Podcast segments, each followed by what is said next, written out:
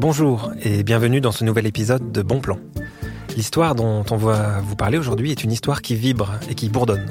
C'est la longue histoire des plantes à fleurs et des insectes qui les pollinisent. Cette histoire a au moins 130 millions d'années. Depuis tout ce temps, les plantes à fleurs nourrissent des insectes pollinisateurs et ceux-ci le leur rendent bien en les pollinisant. Le plus célèbre de ces insectes, c'est sûrement l'abeille à miel, Apis mellifera, mais elle est loin d'être la seule. D'abord, il y a dans le monde au moins 20 000 espèces d'abeilles, dont un millier en France. Et il y a aussi les bourdons, les papillons, et plein d'espèces qui ont beaucoup moins la côte, comme des coléoptères ou des mouches. Vous l'aurez compris, la pollinisation, c'est une histoire extrêmement riche. Et quand on jardine en ville, on peut côtoyer cette richesse et s'en émerveiller. Pour en discuter, j'ai la chance d'accueillir aujourd'hui deux spécialistes euh, du sujet. À ma droite, Marine Levé, elle est doctorante en écologie et sa thèse porte euh, justement sur les insectes qui vivent dans les potagers et jardins particuliers en milieu urbain. Sans trop révéler trop vite les conclusions de son travail, on peut dire que ce qu'elle a découvert est une formidable invitation à jardiner. Bonjour Marine. Bonjour. À ma gauche, Laurent Védrine, il est apiculteur, il est membre de l'association parisienne Dardar. C'est une association qui promeut et qui initie à l'apiculture en ville. Elle produit notamment le miel Barbès, mais c'est une association qui s'intéresse globalement à tous les pollinisateurs, pas seulement Apis mellifera. Bonjour Laurent. Bonjour. Pour commencer, Marine, est-ce que vous pouvez nous décrire comment vous avez mené votre, votre étude sur les pollinisateurs que l'on trouve dans les jardins particuliers en milieu urbain? Oui, alors, donc ça fait partie de mon travail de thèse que j'ai réalisé en, trois ans, donc c'est quelque chose qui s'étale sur une longue durée. Et pendant ce travail, je me suis intéressée aux jardins urbains, donc plus précisément les jardins domestiques, c'est-à-dire les jardins attenant à des maisons, tout simplement. Hein. Donc c'est pas pas les jardins partagés, vraiment ceux qui sont du domaine privé. Et dans ces jardins, je me suis demandé en quoi euh, eh bien, est-ce qu'il pouvait y avoir des éléments ou des comportements qui pouvaient participer à la protection des insectes pollinisateurs et c'est quelque chose que j'ai regardé à plusieurs échelles spatiales. Tout d'abord à l'échelle euh, de l'île de France, donc l'échelle finalement de la matrice urbaine, le paysage dans lequel se placent ces jardins. Ensuite, à l'échelle du jardin même, de sa composition, des ressources qu'on peut y trouver, de la gestion également que peuvent en faire eh bien, les habitants et les habitantes dans les jardins. Et enfin, une dernière petite chose, c'est que je me suis intéressée également à ce que ces personnes voient des insectes, est-ce que ces personnes voient de la biodiversité dans leur jardin pour savoir ben, finalement qu'est-ce que, qu'est-ce que les habitants comprenaient, voyaient et pouvaient percevoir de l'écosystème assez dense qu'il y a dans un jardin. D'accord. Et, quels, sont les, pollinisateurs que vous avez recensés via votre étude dans ces jardins? J'ai travaillé avec des données d'un programme de sciences participatives qui s'appelle euh, le SPIPOL, ça veut dire suivi photographique des insectes pollinisateurs. Alors c'est coordonné par le Muséum national d'histoire naturelle. Et euh, dans ce programme, donc c'est un programme où les participantes et participants vont observer une fleur pendant 20 minutes et faire un recensement photographique de tous les insectes qu'on observe sur les fleurs. Ensuite, déposer leurs photos sur le site du People et les identifier grâce à une clé d'identification qui est fournie en ligne. Et euh, donc, c'est ces données-là que j'ai utilisées. Et donc, finalement, on observe vraiment une grande diversité des insectes. Enfin, comme vous l'avez dit, il y en a vraiment un nombre d'espèces impressionnant. Donc, je ne pourrais pas tous vous les citer. Une des conclusions importantes euh, de mon travail au niveau de cette comparaison euh, jardin et odeur des jardins, c'est que notamment pour les diptères, donc toutes les mouches, et les lépidoptères, c'est-à-dire les papillons, l'environnement jardin, donc être dans un jardin et également être entouré par un certain nombre de jardins, c'est particulièrement important pour la diversité de ces insectes-là. Et en, fait, euh, ça, ça, montre quelque chose qui est important, c'est c'est une des conclusions de votre, votre étude, c'est que le, le fait d'avoir plusieurs jardins dans, dans, un quartier, ça a un impact euh, positif pour les insectes pollinisateurs.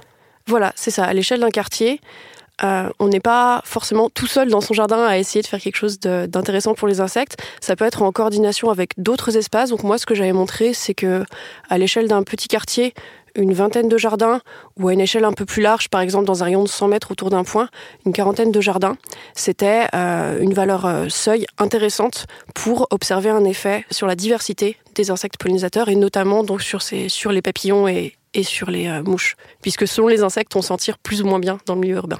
Oui, parce que j'imagine qu'il y, y, a des différences entre les, entre les insectes, mais euh, euh, ce rayon de 100 mètres, ça correspond à quoi? Ça correspond, ça correspond à un, rayon de déplacement de la plupart de ces insectes, ça correspond à, un rayon dans lequel ils peuvent trouver les ressources dont ils ont besoin? C'est quoi leur vie à ces insectes dans ces mm. jardins? Alors, euh, c'est variable selon les insectes. Donc, dans le cas de l'abeille mellifère notamment, mais on en reparlera peut-être, elle peut euh, parcourir des distances assez importantes qui peuvent se compter dans l'ordre du kilomètre. Donc, c'est vrai que elle, ce rayon de 100 mètres, finalement, ça la concerne peut-être pas forcément. En revanche, il y a un grand nombre d'abeilles solitaires, parce qu'il il existe vraiment beaucoup d'abeilles solitaires. L'abeille mellifère, comme vous le disiez, c'est vraiment celle qu'on a en tête lorsqu'on parle d'abeilles, mais la diversité des abeilles solitaires est, elle, vraiment très importante. Il y a par exemple des andrènes, des collectes, des halictes. C'est un certain nombre voilà, de noms d'abeilles solitaires.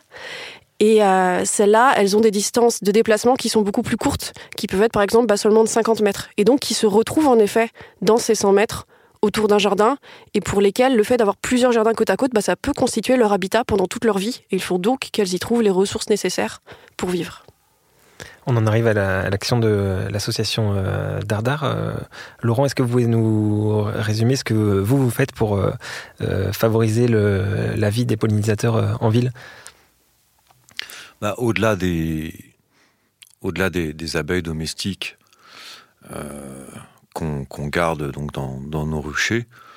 On fait en sorte, en tout cas quand les espaces s'y prêtent, euh, d'installer euh, alors des, substrats, des pierres, des cailloux, des tas de, branches euh, qui pourraient aider un certain nombre de pollinisateurs à, nicher.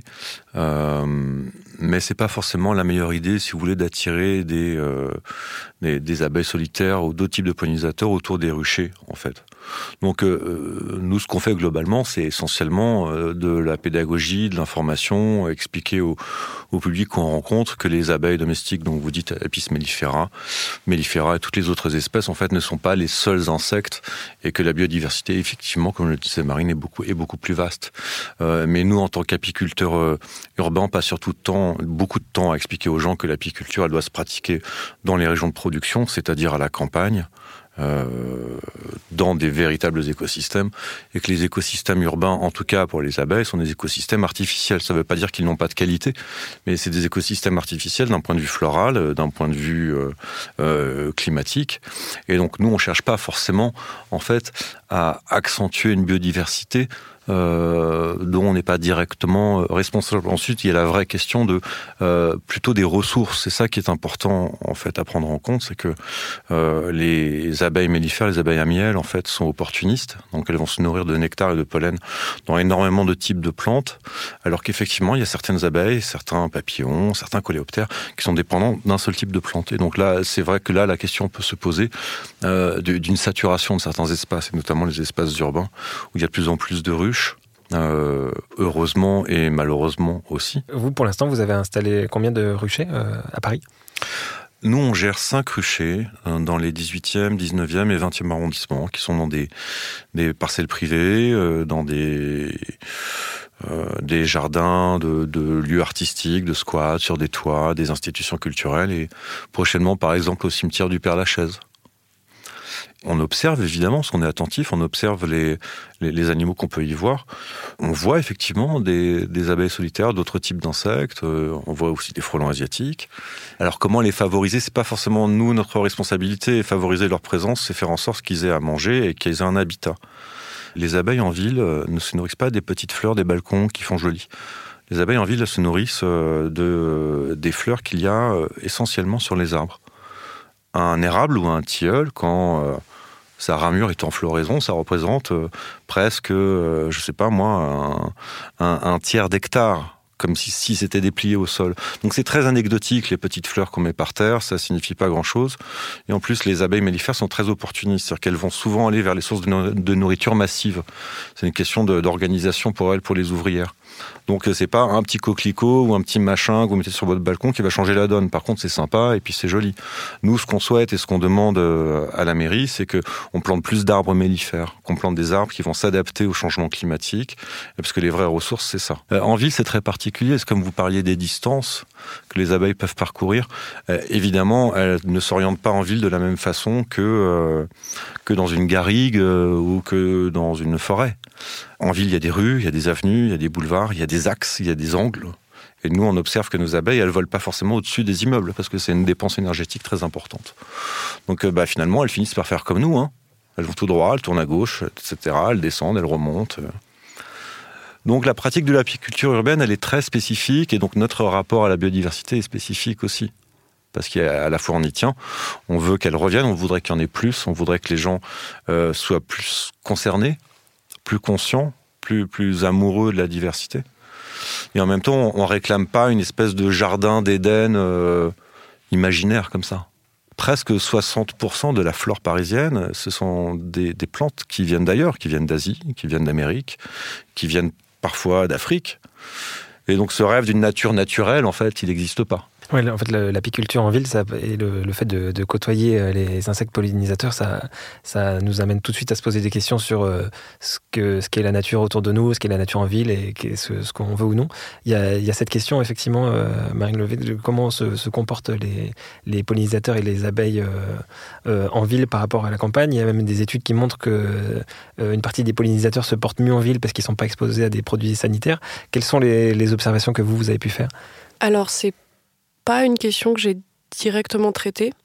Moi, je me suis par contre plutôt intéressée à la question des ressources dans les jardins. Et comme vous disiez, notamment euh, le fait qu'il y a un certain nombre de plantes qu'on appelle exotiques, donc qui viennent, bah, comme vous disiez, d'Amérique ou d'ailleurs, dans les jardins euh, bah, privés, domestiques. Et c'est plutôt par là que je me suis intéressée à en quoi la ville peut être un milieu intéressant ou non pour les insectes. En l'occurrence, ce dont on s'est aperçu, c'est que euh, dans les jardins domestiques, il y avait une certaine complémentarité temporelle entre les fleurs qu'on pourrait dire sauvages et des fleurs qu'on pourrait dire bah, horticoles.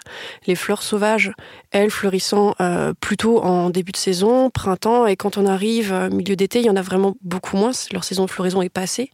Alors que elles, les horticoles, bah, elles sont encore là et souvent, quand je suis allée faire des relevés dans des jardins, puisque j'ai également moi-même réalisé des relevés, bah, notamment botaniques, dans des jardins domestiques, ce que les habitants et habitantes me disent, c'est que bah oui, ils et elles ont cherché à avoir un jardin qui soit fleuri tout au long de l'année, donc en choisissant des plantes horticoles qui ont cette saison de floraison étendue et qui peuvent, à ce moment-là, potentiellement être une ressource pour les insectes pollinisateurs lorsque euh, les plantes sauvages ne fleurissent plus. Alors, c'est pour l'instant un a priori, dans la mesure où euh, j'ai regardé ces relevés botaniques, mais ce que je n'ai pas encore regardé, c'est dans quelle mesure ces insectes utilisent en effet ces ressources et dans quelle mesure elles sont présentes en des densités, en des quantités suffisantes pour vraiment attirer les insectes. C'est rapport à ce que vous disiez sur les, sur les arbres euh, en ville, puisque c'est plutôt ça qu'elles utilisent. Et est-ce que par contre, le petit camélia ou euh, le petit fuchsia, bon, là j'utilise pas forcément les fuchsias, mais en tout cas la petite plante horticole présente à exemplaire unique dans le jardin, est-ce que ça, ça va être d'intérêt on ne sait pas encore trop. Et dans la littérature scientifique actuellement,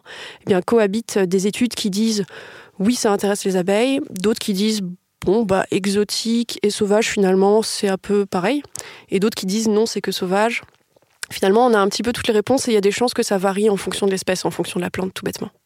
Oui, parce que c'est difficile aussi pour un, jardinier euh, particulier. Vous, vous disiez que la plupart des relevés ont été faits par des, observateurs euh, particuliers euh. Et donc, en fait, c'est très difficile pour un particulier de savoir exactement quelles sont les ressources qui sont utiles pour, pour les pollinisateurs dans son jardin. C'est pas quelque chose qu'on peut observer facilement.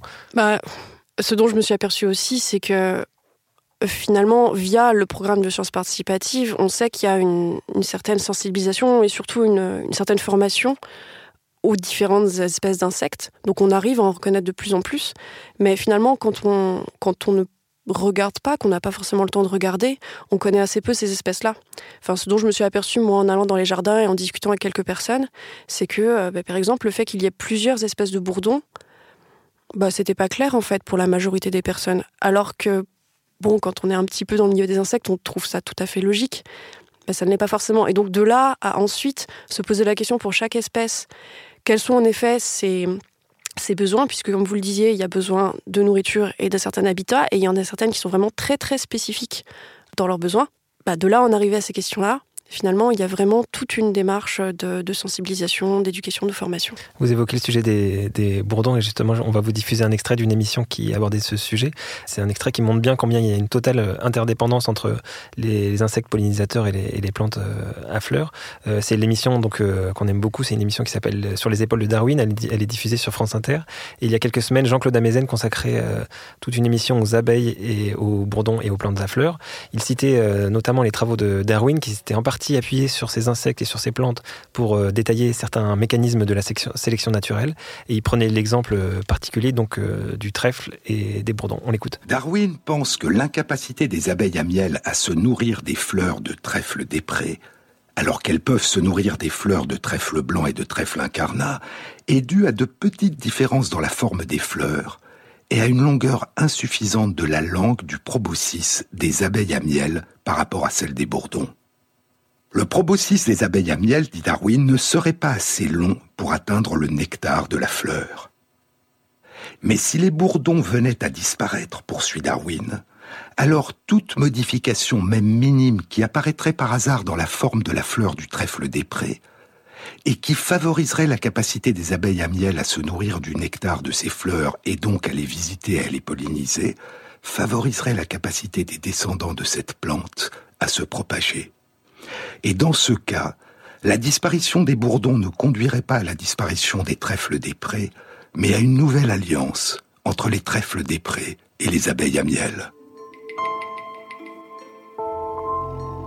C'est l'un des exemples de coévolution entre les insectes pollinisateurs et les plantes à fleurs qui fascine Darwin et qu'il développera de façon beaucoup plus approfondie dans plusieurs livres consacrés aux plantes à fleurs et notamment dans son livre Fertilisation des orchidées, publié en 1862 trois ans après l'origine des espèces. Voilà, donc c'était un, extrait de l'émission sur les épaules de Darwin euh, diffusée sur, euh, sur France Inter.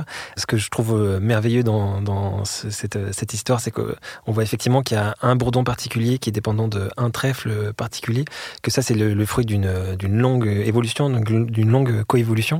Est-ce que c'est des choses que vous ressentez aussi, vous, quand vous observez les insectes et les plantes à fleurs, ce mécanisme naturel impressionnant?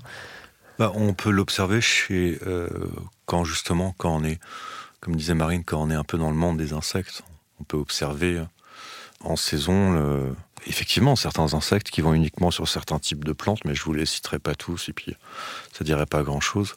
En tant qu'apiculteur, euh, j'observe justement le contraire puisque les, abeilles mellifères sont des insectes sociaux et donc opportunistes. mais pour revenir sur ce que raconte à, à justement sur la longueur de la langue des bourdons et, des abeilles.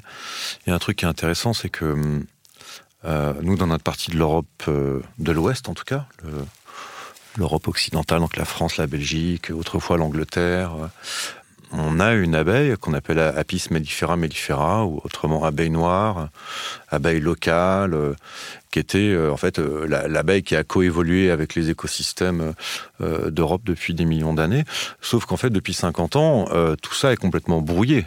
Euh, parce qu'on a importé des, abeilles du Caucase, on a importé des abeilles d'Italie, on a importé euh, des abeilles de différentes euh, régions d'Europe, donc différents écotypes.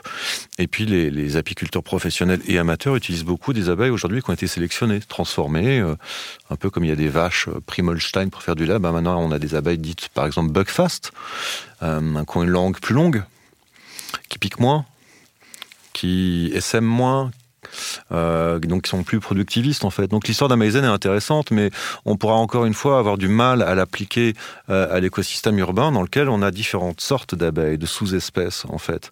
Et la même abeille noire que, par exemple, la mairie de Paris souhaite euh, entre guillemets réintroduire, ça ne veut pas dire grand-chose, euh, bah, pourra pas butiner les mêmes fleurs qu'une buckfast. Et si jamais un apiculteur achetait sur Internet des abeilles Apis mellifera ligustica, avec une très longue langue, par exemple, elle pourrait peut-être butiner le trèfle blanc euh, des bourdons et leur faire concurrence. Donc en fait, c'est très très compliqué parce qu'on n'est pas dans des écosystèmes stables, euh, figés. On est dans une époque de mondialisation et ça touche l'apiculture et donc ça touche aussi euh, l'impact de ces pratiques agricoles sur le monde sauvage. Ce, que je retiens, c'est aussi qu'il est important qu'il y ait une, diversité chez les pollinisateurs. Effectivement, on ne peut pas tout miser sur une seule euh, abeille qui produit du miel. Ça ne peut pas fonctionner comme ça. Vous êtes d'accord, Marine? Euh, Oui, oui, en effet. Ce que vous soulevez d'important, finalement, c'est la, complexité des écosystèmes. Enfin, c'est un peu comme ça qu'on le formulerait en termes scientifiques. La complexité, c'est un, mot plus scientifique euh, qui a une, un sens assez fort, en tout cas, dans la mesure où on est face à des systèmes qui ont plusieurs échelles de temps et plusieurs échelles spatiales, qui sont imbriquées avec des rétroactions, et que tout ça, on, en tant que scientifique, nous, on, cherche à le comprendre, mais on est loin de tout comprendre, on comprendra probablement jamais tout. Et donc, faire l'hypothèse que telle chose, si on modifie un peu le système, devrait fonctionner comme ça parce que c'est censé fonctionner comme ça parce qu'en effet, on a un petit bout de compréhension de cette chaîne-là. Sauf qu'en général, il y a un grand bout de compréhension qu'on n'a pas de tout le système autour, et donc c'est dangereux de vouloir modifier cette nature. Et en tout cas, la façon dont aujourd'hui les écosystèmes ont été modifiés n'est pas forcément négative. Hein. Bien sûr, de toute façon, les échanges mondialisés sont ce qu'ils sont. Mais en tout cas, ça introduit de nouvelles variabilités et une nouvelle couche de complexité. Alors si, je me place euh, dans la position du, jardinier qui euh, est euh, au courant de, l'effondrement de certaines espèces, certains stocks de pollinisateurs, qui a envie d'inverser la tendance ou au moins d'aller dans, dans, le bon sens, qui a compris donc la complexité qu'on vient d'aborder, comment on peut comment on peut agir? D'abord dans la position de l'observateur, est-ce qu'il y a des saisons, est-ce qu'il y a des plantes, est-ce qu'il y a des lieux, est-ce qu'il y a des moments de la journée qui sont préférentiels pour observer et s'initier comme ça au, au monde des pollinisateurs? Ben, des choses simples. Déjà, les insectes sont des animaux à sang froid, donc ça sert à rien de les chercher tôt le matin ou tard le soir, à part certaines espèces. Hein. Euh, donc il vaut mieux une journée, effectivement, un moment où il fait chaud pour observer les, les insectes sur les plantes. il faut savoir aussi que les insectes euh, pollinisateurs, euh, bah, ils pollinisent pour différentes raisons. Il y en a qui se nourrissent de nectar et de pollen, il y en a aussi qui se nourrissent tout simplement des, fibres végétales, en fait et que se nourrissant de fibres végétales, ils vont polliniser les plantes, passant, passant d'une plante à l'autre. Donc il y a, ils ont différentes raisons en fait de fréquenter ces plantes hautes, soit un seul type de plante, soit plusieurs plantes. Donc euh, après, il n'y a pas véritablement de règles, puisque la, la, la, la, diversité des situations, la diversité des espèces est telle que en fait, il faut juste prendre ses jambes et ses yeux et sa curiosité et aller, que ce soit dans un jardin public, une friche, euh, dans votre potager, si vous avez la chance d'en avoir un, dans une forêt, dans une lisière. Moi, ce que j'observe, c'est que c'est souvent les, les, les, zones mixtes qui sont les plus intéressantes, les zones mixtes entre euh, entre les zones forestières, les jardins, le, tous ces endroits-là où vous pourrez peut-être observer justement euh, différents types d'insectes. Voilà. Parce qu'il y a évidemment des insectes qui vivent en plein champ, euh, en forêt, euh, ceux qui arrivent à vivre en ville, dans tout ce qu'on appelle les friches, etc. Mais aujourd'hui, il y a beaucoup de, jardins urbains euh, qui peuvent correspondre grosso modo à ça. Si vous allez au mois de mai, je sais pas moi, au parc André Citroën, par exemple, où il y a beaucoup, beaucoup de plantes différentes, il faut s'asseoir, il faut observer, puis il faut prendre son temps. en général, on voit mieux les insectes quand on arrête de bouger. On s'assoit, on regarde. Il faut être un peu patient, quoi.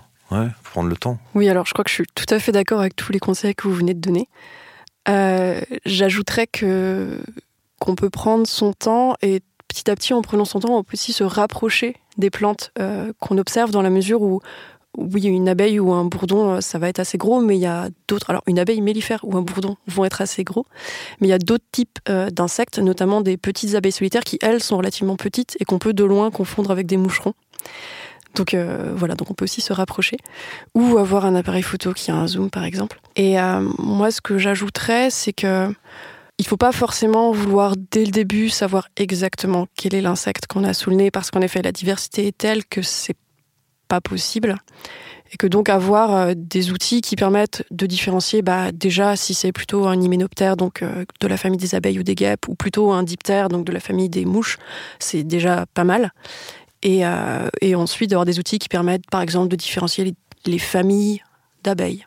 Ça peut être euh, un premier pas pour pas directement euh, se confronter à quelque chose de trop compliqué. Et une dernière petite chose à propos de, enfin une anecdote plutôt sur le, le fait que ce sont des, des insectes qu'on va observer donc quand il fait chaud, puisque ce sont des êtres à sang froid, enfin à sang froid, façon de parler. C'est oui, on va en effet les observer en activité euh, donc aux périodes les plus chaudes de la journée. Cependant, moi, sur le terrain, il m'est arrivé une fois euh, d'arriver. Bon, on était en juin-juillet, donc il était censé faire chaud, mais on avait eu un été un peu compliqué. Et en fait, je suis arrivée au moment où les abeilles étaient encore endormies sur leurs fleurs. Et euh, les abeilles solitaires, du coup, qui dorment à l'extérieur et qui étaient posées sur les fleurs. Et c'était vraiment fantastique parce que du coup, j'avais des bestioles qui ne bougeaient pas, qui étaient encore tout endormies, et il y en avait une bonne dizaine, chacune sur leurs petites fleurs, dans 2 mètres carrés de terrain. Donc il y a parfois aussi des moments où il faut savoir saisir les occasions et, observer un peu en permanence autour de soi. Ça, c'est quelque chose qui est très rare ou qu'on peut, qu'on peut tous avoir la chance d'observer? Moi, je dirais que c'est pas si rare, mais il faut. il faut. Tout ça, c'est des injonctions. La nature n'a pas besoin d'injonctions, mais quand on est un peu curieux et qu'on arrive à, à, déplacer un peu son regard, on, on, peut voir des choses auxquelles on ne fait pas attention à notre échelle parce qu'on s'attend à des gros animaux spectaculaires, type effectivement euh, abeilles, bourdons, etc. Et puis on pense toujours que c'est qu'on va pas être surpris. Mais moi aussi j'ai une anecdote. Mon bureau il est en rez-de-chaussée dans une cour dans le 18e arrondissement et, et un jour je vois un ouvrier qui se pointe avec euh, un bac de, de, ciment pour boucher des trous dans le mur. Je le vois arriver et, je lui dis mais qu'est-ce que tu fais là? Il dit bah je bouche les trous, il y a plein de trous. Je lui dis, mais tu vas pas boucher les trous, c'est les maisons des abeilles. Il dit, comment ça, c'est les maisons des abeilles? Les abeilles, elles vivent dans les ruches. Je lui dis, bah non, pas celle-là. Ça, c'est des, des, ça, c'est des, des collettes. C'est des, euh, des collettes et c'est des andrènes, etc. Et en fait, parce qu'on a, on a un mur qui est très vieux, en fait, qui est en partie en, en bois, donc elles ont réussi à creuser un trou dedans. D'habitude, elles nichent dans le sol. Et, euh, et là, elles avaient pondu dedans. Alors les gars étaient complètement hallucinés. Je lui dis, mais regarde autour de toi, il y en a plein d'autres. Puis il regarde là-bas, il y a des gendarmes. Il dit c'est quoi les gendarmes? Il croyait que je parlais des flics. En fait, c'est des petits insectes. Hein. Et, en fait, en quelques minutes, je lui ai montré qu'il y avait plein d'autres insectes dans un espace qui est pas plus grand que ce studio, en fait. Mais il n'avait jamais pris le temps de regarder parce que il n'en a peut-être pas la nécessité. Et parce qu'on imagine les insectes euh, en ville, euh, finalement, c'est vrai que la plupart des gens pensent papillons, euh, abeilles mellifères, bourdons quand ils les voient, et puis c'est tout. Et, il y a un... Et finalement, il les a bouchés, les, les, trous ou pas? Ah bah non, non, non, je lui ai dit, il faudra passer sur mon corps. Ok, mais c'est vrai que ces, ces trous-là, on peut aussi les observer parfois autour des, des fenêtres ou des portes-fenêtres. Si on regarde bien, là, on, bien on les voit assez facilement. Nous, en tant que apiculteurs et, et membres d'associations, on a en ce moment beaucoup d'appels parce qu'il y a des, gens qui ont très peur, parce qu'il y a des petites abeilles qui font des petits trous dans leurs volets, dans les structures, dans les chambranles, les portes, euh, parce que des abeilles font des trous dans leur jardin, ils nous demandent toujours que faire, c'est terrible. On est envahi, alors je leur dis bah, soit vous laissez faire, soit vous les tuez, euh, avec des produits pesticides qui vont les faire mourir dans d'atroces souffrances, et en général ils les laissent tranquilles. Et après, je leur explique que de toute façon, le, le cycle de reproduction dure pas longtemps, il dure quelques semaines et qu'elles vont partir ensuite. Mais c'est aussi tout un changement d'état d'esprit par rapport à ces animaux, en fait, euh, qui pourraient retrouver de la place et, des espaces de vie euh, dans nos cités à partir du moment où on considère que Qu'elles en ont une place. Mais qu'elles ont une place et qu'il y a beaucoup d'animaux qui ont coévolué avec l'homme, euh, comme euh, les moineaux, les chauves-souris. Enfin, on parle beaucoup des insectes, mais les pollinisateurs, il y a aussi les, effectivement les chauves-souris, euh, certains oiseaux. En fait, tout ça s'enchaîne quand on s'intéresse aux insectes, on s'intéresse aux autres, etc., etc. aux vivants en voilà, général. J'allais vous demander justement euh, ce qu'on peut faire maintenant, euh, une fois qu'on a, qu a, commencé à les observer, ce qu'on peut faire pour favoriser la, la, vie des pollinisateurs. Mais effectivement, la première chose à faire, c'est de déjà de pas les tuer, de pas se dire ah il y a un moucheron ou il y, y, a un insecte, je sais pas ce que c'est, il va peut-être me piquer, je, je, le tue. Euh, alors en dehors de, de pas les tuer, quelles seraient les, les actions euh, à, à, faire, à mettre en place pour, les, pour favoriser les, les pollinisateurs?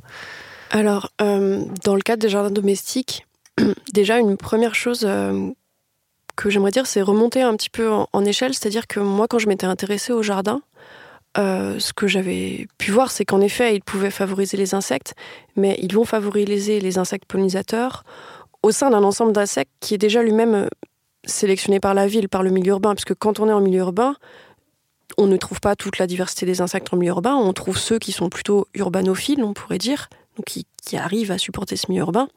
Et du coup, quand on a un jardin dans ce milieu urbain, on va pouvoir y attirer une certaine quantité d'insectes, mais euh, seulement voilà ceux qui font partie de ce groupe déjà sélectionné. Ceux qui Donc, sont déjà là, en fait. Voilà, ceux qui sont déjà là. Donc euh, finalement, le message là, c'est que oui, on peut faire des choses, mais il ne faut pas non plus se sentir investi d'une mission au-delà de ce qu'on peut réellement faire parfois j'ai l'impression que c'est un peu à ça qu'on pousse aussi. C'est vraiment individualiser ces, euh, ces, ces missions-là, alors qu'on qu est finalement dépendant d'un environnement à plus large échelle. Mais sans vouloir faire de miracle et avoir toute la diversité des, des pollinisateurs euh, sur euh, son mmh. balcon ou sa terrasse, qu'est-ce qu'on peut faire concrètement? Alors, une des choses importantes euh, dans euh, les espaces euh, de type jardin, c'est pour répondre finalement en quelque sorte à la diversité de ces insectes, c'est la diversité de composition et de configuration du jardin. De composition, j'entends par là bah, différents espaces dans le jardin, donc il n'y ait pas que de la pelouse rase, qu'il puisse y avoir en effet de la pelouse, mais également des espaces qui sont par exemple tondus moins fréquemment, des haies, eh bien, avoir un petit potager, ça peut aussi servir à d'autres euh, insectes. Les murs, bah, comme on disait, euh, le fait que certaines espèces nichent dans des trous dans les murs, bah, voir si on a des petits murs en briques, les conserver, c'est intéressant aussi.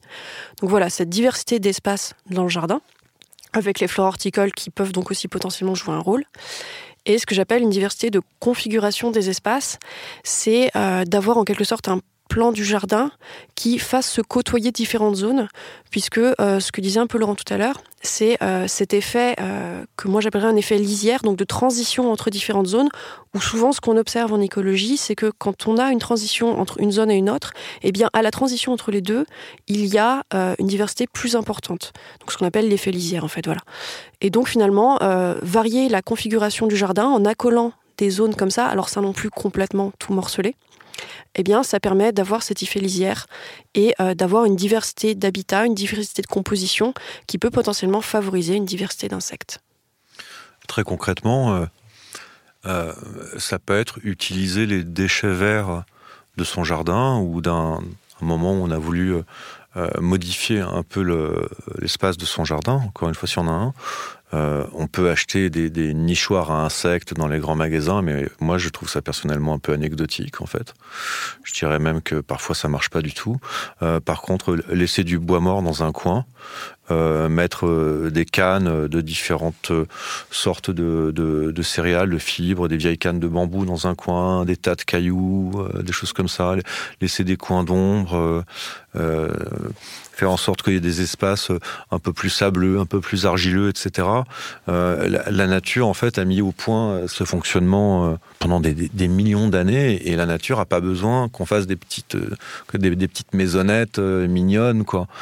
Pour revenir, la, nature a, besoin qu'il n'y ait pas de, monoculture, en fait qu'il n'y ait pas de mono-espace, et, et, donc elle, elle, revient très très vite en fait mais il faut lui faire confiance. Et puis, comme disait Marine, il ne faut pas se sentir en fait culpabilisé, euh, comme si on était responsable, responsable de la nature. Parce qu'à un moment, euh, elle va se débrouiller très bien toute seule, déjà si on lui fout la paix, en fait. Et lui foutre la paix, en fait, ça veut dire tout simplement laisser les choses un peu se, refabriquer, se refaire, quoi. Ça veut dire, vous jetez des bouts de bois par terre, vous verrez, au bout de quelques mois, il y aura des hérissons. Au bout de quelques mois, il y aura des insectes. Au bout de quelques mois, des choses vont naître toutes seules dedans. Voilà. Euh, et, ça veut dire penser à ça, effectivement. Parce qu'en fait, un jardin avec un gazon taillé, c'est pas un jardin, c'est un golf. Il y a cette, euh, une espèce d'idéologie aussi du jardin propre, où tout devrait être euh, bien ras, etc. Alors qu'en effet, comme vous le dites, quand on, quand finalement on ne nettoie pas directement après avoir effectué une quelconque action de gestion dans son jardin, on peut laisser des opportunités pour une diversité d'habitats. Et euh, c'est vrai qu'aux actions que vous citiez, je pourrais ajouter aussi les, les arbres morts ou les souches, on peut les laisser, on peut même percer des trous dans les arbres morts plutôt qu'avoir un hôtel à insectes. C'est réutiliser quelque chose qui était déjà là et qui est finalement déjà présent dans l'environnement. La, propreté, c'est une notion euh, qui est culturelle, donc il n'y a pas d'intérêt en fait euh, vis-à-vis de, ce qui est naturel, de ce qui est vivant. Et, pour les personnes qui voudraient euh, avoir une ruche, élever des, abeilles, récolter du miel, est-ce que vous avez des conseils sur la façon de bien choisir sa ruche ou la façon de trouver un essaim également? Non, je, ne me hasarderai pas à, donner publiquement ce genre de conseils parce que l'apiculture, c'est comme beaucoup de façons, beaucoup de types d'élevage en fait, euh, parce que c'est aussi un élevage l'apiculture. Hein. Euh, c'est une pratique, c'est un hobby, c'est une passion, c'est un élevage et je crois pas que ce soit une bonne idée d'installer euh, une ruche comme ça et de choisir le bon type de ruche. Il faut d'abord se former, il faut rencontrer des apiculteurs, il faut bien réfléchir à ce qu'on va faire. Alors c'est ça la meilleure question, comment, comment on fait pour se former? Eh ben, Pour se former, on, on lit des livres, euh, on s'inscrit dans des ruches et écoles, euh, il y en a un peu partout en Ile-de-France, il y en a un ou deux à Paris, et on, on essaie d'apprendre. Et une fois qu'on a fait ça, il faut essayer de pratiquer. Et si on a la chance d'avoir un espace où on peut installer des abeilles, qu'elles y soient bien, et que ça ne menace pas les riverains, moi je vous parle du contexte urbain encore une fois. Hein. Euh, eh ben, il, faut faire progressivement. Mais choisir le bon type de ruche, excusez-moi, mais ça ne veut pas dire grand-chose. Ce qu'il ce qu'il faut choisir, c'est quel type d'apiculture on va faire. Puis comme je vous disais, il y a un problème probablement, on le saura dans quelques années, un vrai problème de saturation euh, des abeilles mellifères en ville. Euh, oui, on se pose la question, est-ce que... Est-ce que en, disant, en, disant, en disant, on est passé de 700 ruches euh, recensées à Paris à aujourd'hui presque 1400. Alors, on pourrait dire c'est pas beaucoup, on pourrait dire c'est beaucoup. Il y en avait beaucoup autrefois, au Moyen Âge. Il y en avait beaucoup, beaucoup avant, au 19e siècle, dans les ceintures maraîchères autour de Paris. il y avait peut-être un peu plus de ressources. Euh, mais beaucoup de ces abeilles sont installées pour faire joli, en fait. Elles sont installées, euh, je vais me lâcher un peu, elles sont installées un peu par des boîtes qui font du greenwashing, en fait, pour faire joli sur les toits des entreprises qui produisent du pétrole, par exemple. Euh, et donc, il y a beaucoup de ces abeilles, en fait, qui n'enrichissent pas véritablement l'environnement, euh, qui n'enrichissent pas le lien social, qui permettent pas à des apiculteurs de pratiquer, qui permettent pas à des enfants ou à des habitants de comprendre la vie sauvage ou de l'observer en fait. Et donc c'est assez spécial. Donc vouloir mettre une ruche sur son balcon dans son jardin, oui, mais pourquoi? Et, qu'est-ce que vous allez faire avec, au-delà éventuellement du miel que vous allez récolter? Parce que pour récolter du miel, il faut déjà avoir une certaine expérience, patience, pratique. Donc tous ceux qui ont envie de se lancer, moi je les encouragerais d'abord à, apprendre et à se former, mais surtout pas à acheter une ruche sur Internet en le kit cadeau, la ruche à 189 euros TTC livré chez vous. Faut pas faire ça. L'année dernière, on avait fait un, reportage euh, pour la saison 1 de Bon Plan avec euh, Diane, qui est apicultrice euh, naturelle à Paris. Sur un, toit, elle avait une ruche kenyane et une ruche varée. Effectivement, elle défendait cette idée-là qu'on peut avoir une forme d'apiculture naturelle et, que la production de miel est vraiment pas le, but principal de, l'activité. Je ne sais pas si ces types de ruches-là vous, parlent et vous intéressent? Bah, nous, dans, dans les ruchers que l'on gère, en fait, on a, euh, on a tout type de ruches. On a des ruches dites euh, d'Adam, je ne sais pas si ça parlera aux auditeurs, mais c'est quoi? Bah, Ce sont des, c'est des ruches qui sont en fait des, des ruches relativement euh, modernes, même si le modèle, euh, le modèle a plus d'un siècle, mais qui sont les ruches qui sont utilisées par les apiculteurs professionnels. C'est des ruches dites de production, en fait. Et puis on a des ruches varées, qui sont d'autres types de ruches, plus, plus petites. On a aussi des ruches, comme vous dites, kenyanes, des ruches en paille, des ruches euh, en argile, des ruches en terre cuite, même des ruches qu'on fabrique nous-mêmes. Ce qui nous intéresse, c'est justement d'avoir aussi une biodiversité, en fait, presque des ruches elles-mêmes. Parce que chaque type de ruche, d'habitat qu'on propose aux abeilles, suppose une pratique différente. Euh, et euh, parfois même un affranchissement par rapport au, marché. Je vais vous dire un truc, par exemple, qui est intéressant. Euh, on, les abeilles produisent de la cire.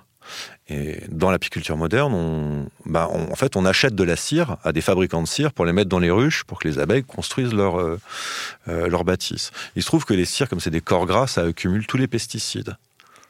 Donc on se retrouve, nous, apiculteurs, à donner de la cire à nos abeilles qui est empoisonnée, alors qu'elles peuvent normalement elles-mêmes la produire. Donc il y a tout un truc vicieux en fait euh, dont on s'affranchit, dont on souhaite s'affranchir. Donc nous aujourd'hui dans l'association Dardar en fait on a euh, toutes ces pratiques d'apiculture et puis en même temps on a un fonctionnement très très ouvert, c'est qu'il y a des apiculteurs amateurs, des gens qui ont commencé il y a deux mois, il y a un an, qui ont envie de, de s'essayer sur des ruches plus faciles puis d'autres qui ont envie d'essayer autre chose. Moi, je suis en train de fabriquer une sorte de, de ruche complètement hybride qui ressemble à une tortue, où il y aura des, que des bouts de bois, en fait. Et plus rien, aucun matériel technique au sens et au sens propre. Peut-être que ça va rien produire, mais je pense que les abeilles que je vais mettre dedans, elles seront, elles seront bien je leur foutrais la paix en fait. Euh, merci pour tous vos conseils. Avant de terminer, je vais vous demander euh, à, tous les deux un conseil d'un livre, d'un album de musique, de, de voilà d'une œuvre culturelle qui vous touche et qui euh, concerne les sujets qu'on a évoqués aujourd'hui. Alors moi, ce à quoi je pense, donc, ouais, c'est culturel, c'est plus un documentaire en fait. C'est une série de documentaires produits par la BBC, donc la, la chaîne anglaise. et géré entre autres par David Attenborough, qui est un biologiste euh, anglais particulièrement célèbre en fait. Il a fait toute une série de documentaires et c'est une personne donc qui s'est tournée vers le documentaire, mais qui était très investie et qui a même réussi à filmer pour la première fois des phénomènes dans certains cas. Et donc il en a fait une série qui s'appelle Life in the Undergrowth. Donc c'est la vie dans les sous-bois. Et il y a notamment un certain nombre d'épisodes qui euh, présentent euh, la vie de ces insectes et il a vraiment des images très impressionnantes. Trop bien. En général, les, documentaires animaliers de la BBC sont exceptionnels, donc euh, j'ai hâte de voir celui-ci. Et vous, Laurent? Mais Je me suis posé la question, euh, parce que je savais que vous alliez me la poser. C'est compliqué parce que moi, les livres d'apiculture, j'en ai 50, alors je sais plus, euh, je me suis dit, oh là là. Et finalement, je crois qu'il y en a un que j'aime beaucoup parce que parce qu'il est plein de mythologie, plein de rêves, et aussi parce qu'il est très vieux. C'est un texte qui s'appelle Les bucoliques et qui a été écrit par euh, cette, euh, cet agronome euh, romain qui s'appelait Virgile, en fait. Et donc c'est traduit, c'est assez court. Il y a un passage sur les abeilles, en fait, dans, dans ce texte. Et, alors c'est plein d'erreurs scientifiquement parlant. Ils imaginent que les abeilles naissaient des cadavres des bœufs, que ce sont les larmes du soleil, c'est les filles, euh, les filles de, la lune et de tout ça. Enfin, c'est plein de poésie en fait. Mais ça raconte déjà que bah, euh, dans l'Antiquité, euh, ces animaux fascinaient les, hommes et que déjà il y avait un discours sur la nécessité de leur préservation et des, liens spirituels qu'on peut avoir avec la nature et en particulier avec les abeilles parce qu'elles nous, elles nous donnent le miel. C'était la, seule source de sucre à cette époque-là. Et c'est un texte qui est très beau, qui est, pas long. Voilà, c'est, en fait, c'est le passage sur les abeilles de ce livre qui s'appelle Les bucoliques, qui est une sorte de traité en fait d'agriculture, une sorte de traité de permaculture, mais de l'Antiquité. Voilà. Merci, merci à tous les deux pour vos explications qui donnent très envie de, jardiner et de côtoyer les insectes. Merci euh, à Solène qui a réalisé cette émission. Merci aux équipes de Binge Audio et Dupion qui la produisent. Merci à vous de l'avoir écouté. Si vous l'avez apprécié, n'hésitez pas à en parler autour de vous, à la partager et à mettre une bonne note dans votre application de podcast. Moi, je vous donne rendez-vous dans 15 jours et d'ici là, cultivez bien.